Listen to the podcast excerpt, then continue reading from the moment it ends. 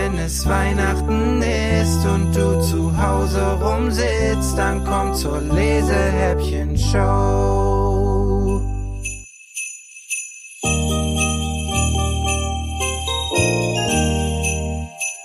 Türchen Nummer 23. Der Baumtag. Fräulein Moxers Bruder, Onkel Rudolf, ist ein ernster Mann. Weiß nicht, wie das passiert ist, sagt die Großmutter, wenn Fräulein Moxers Kinder sie danach fragen. Onkel Rudolf hat zwei Kinder und schon ab Oktober stiefelt er sonntags durch den Wald und sucht den passenden Weihnachtsbaum. Seine Kinder müssen immer mit. Heute Morgen ruft Großmutter an. Onkel Rudolf sucht noch. Wir haben immer noch keinen Baum. Die armen Kinder, sagen vor Mitgefühl Fräulein Moxers Kinder. Keine Sorge, die latschen nicht mehr hinterdrein. Die sind schon bei mir und backen Plätzchen. Dann ist gut. Was? sagt Fräulein Moxer. Onkel Rudolf hat heute am 23. Dezember immer noch nicht den richtigen gefunden? Am Abend muss alles stehen. Da ist Familientreffen bei Großmutter. Bei ihr feiern alle zusammen nach Lust und Laune mindestens aber vier Tage lang Weihnachten. Am 23. geht es immer los, denn am 24. sind alle Nachbarn auf besinnlich eingestellt. Da stört sie die Moxer-Familie, die so laut singt, dass man es im ganzen Dorf hört. Und was für Lieder, die singt man doch nicht an Weihnachten. Fräulein Moxer und ihre fünf Kinder treffen ein mit einem Blech Butterkuchen und einem ausladenden Baum im Topf. Den hat Moxers Älteste aus ihrem Zimmer, ein Benjamino. Kein Tannenbaum zwar, aber doch, wie grün sind deine Blätter. Tante Ludwigs ist mit Gatten und ihren drei Kindern schon da. Sie hat einen Gummibaum mitgebracht. Onkel Branden ist kinderlos, aber mit Baum. Die Korkenzieherweide von seinem Balkon in vollem Ornat. Leider ohne Blätter, ist ja Winter. Aber macht sich doch gut mit rotem Lametta, ruft er. Hab zu Hause schon mal Probe geschmückt. Kerzen müssen wir halt drunter stellen. Die Kerzen stecken wir auf den Gummibaum, sagt Großmutter. O Gummibaum, o Gummibaum, singen die Kinder und öffnen die Truhe mit dem Baumschmuck. Kein Tannenbaum, dafür sind drei andere Weihnachtsbäume da. Wo ist denn eigentlich Onkel Rudolf? Der sucht noch, sagt die Großmutter. Wer geht denn mal in den Wald und erlöst ihn? Will keiner. Alle wollen schmücken und singen aus vollem Hals. Der Mai ist gekommen, die Bäume schlagen aus. Das ganze Jahr, alle Jahreszeiten singen sie durch. Also wartet man nur nebenbei auf Onkel Rudolf und schmückt schon die Bäume. Großmutters Wohnstube ist ja nun voll davon. Man kann sich kaum noch bewegen. Großmutter stellt den Benjamino auf einen Hocker, die Korkenzieherweide auf den Schrank und den Gummibaum vor das Sofa. Das ganze Zimmer glitzert von Lametta und roten, goldenen und grünen Glaskugeln, Glöckchen, alle Bäume hängen voller Strohsterne, die basteln die zehn Kinder jedes Jahr mit der Großmutter. Die roten Kerzen stecken auf dem Gummibaum. Da rumpelt es an der Tür und kracht und flucht. Sofort hören alle auf zu singen. Kommen die Nachbarn jetzt schon, sich zu beschweren? Mach doch mal auf, schreit Onkel Rudolf. Alle rennen zur Tür, alle bleiben irgendwie an den Bäumen hängen, dass die Äste zittern und die Glöckchen klingen und stehen nun an der geöffneten Tür. Was ist denn da drin los? Macht ihr heute schon Bescherung oder was soll das Gebimmel? Onkel Rudolf hat einen Baum im Arm.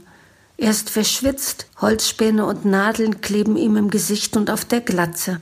Der Baum geht nicht durch die Tür, weder aufrecht noch gekippt. Nur Onkel Rudolf findet das nicht lustig. Er weiß auch nicht, dass drin schon drei Bäume stehen. Onkel Rudolf ist ja sowieso ein ernster Mann aber die 15 anderen Familienmitglieder nicht. Onkel Rudolfs Frau lacht vorsichtshalber nicht mit. Onkel Rudolf ist in den unteren Ästen seines Baums im Türrahmen verkantet und gefangen. Zurück geht es nicht, vorwärts auch nicht. Großmutter holt eine Säge und will sich an den unteren Ästen zu schaffen machen, aber Onkel Rudolf schreit, ob sie seinen Weihnachtsbaum versauen will oder was. Also zieht Großmutter am Stamm Wer draußen steht, schiebt und irgendwann gibt's einen Plopp und Tannenbaum sowie Onkel Ruder liegen der Länge nach halb im Flur, halb im Wohnzimmer. Großmutter konnte zur Seite springen, nun steht sie im Grünen. So ausladend und mächtig sind die Zweige dieses Jahr. Onkel Rudolf linst unter seinem Tannengrün hervor und sagt grinsend, Ihr dachtet wohl, ich finde keinen. Hier bin ich mit meiner Pracht. Dann sieht er den Gummibaum, den Benjamino, die Korkenzieherweide. Die könnt ihr wieder abschmücken, jetzt ist der da. Und er klopft auf den Stamm seiner Tanne. Aber allein darunter hervor kann er nicht. Die Erwachsenen müssen sich ins Waldesgrün begeben und ihn befreien. Gemeinsam versuchen sie, den Baum aufzurichten. Die Decke ist zu niedrig, sagt Onkel Rudolf. Der Baum ist zu lang, sagt niemand. Onkel Rudolf ist empfindlich. Jedenfalls geht es nicht. Die Kinder lachen. Die Erwachsenen zeigen es nicht so. Großmutter hätte den Baum lieber vor dem Haus in zwei Teile zersägt, aber rückwärts raus bringt man ihn nimmermehr. Wenden ist unmöglich, also sägen in der Wohnstube. Onkel Rudolf seufzt und setzt die Säge an. Derweil singen die Kinder lauthals Holzfällerlieder. Es tut einen Ruck und der Baum ist entzwei. Das Oberteil wird in den Baumständer gesteckt.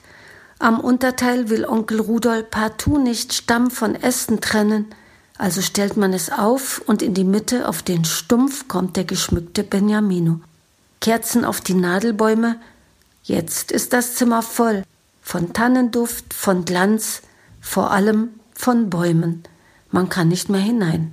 Ein Wald, sagt Onkel Rudolf begeistert, ein richtiger Wald. So schräg von der Tür erreicht man gerade noch den Esstisch, gerade noch kann man sich auf die Stühle zwängen. Am Baumtag gibt es immer Nudeln mit Soße.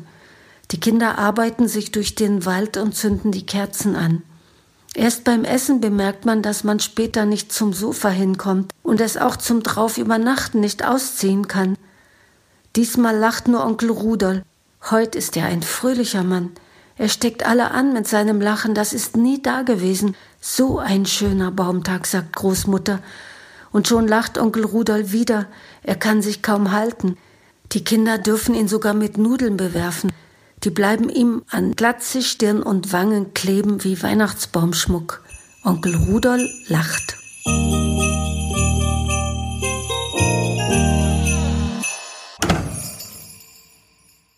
Jetzt hat sich schon wieder eines unserer Adventstürchen geschlossen. Ich finde, die Autorinnen und Autoren von München bis Hamburg, einmal quer durch ganz Deutschland, haben hier zauberhafte Weihnachtsgeschichten hinter den Türchen versteckt und ich freue mich auf die letzten, die noch bis Heiligabend auf uns alle warten. Bis dahin macht's euch mit einem schönen Buch gemütlich und ich hoffe, dass ihr morgen wieder mit dabei seid, wenn es heißt, wenn es Weihnachten ist und du zu Hause rumsitzt, dann komm zur Lesehäppchen-Show.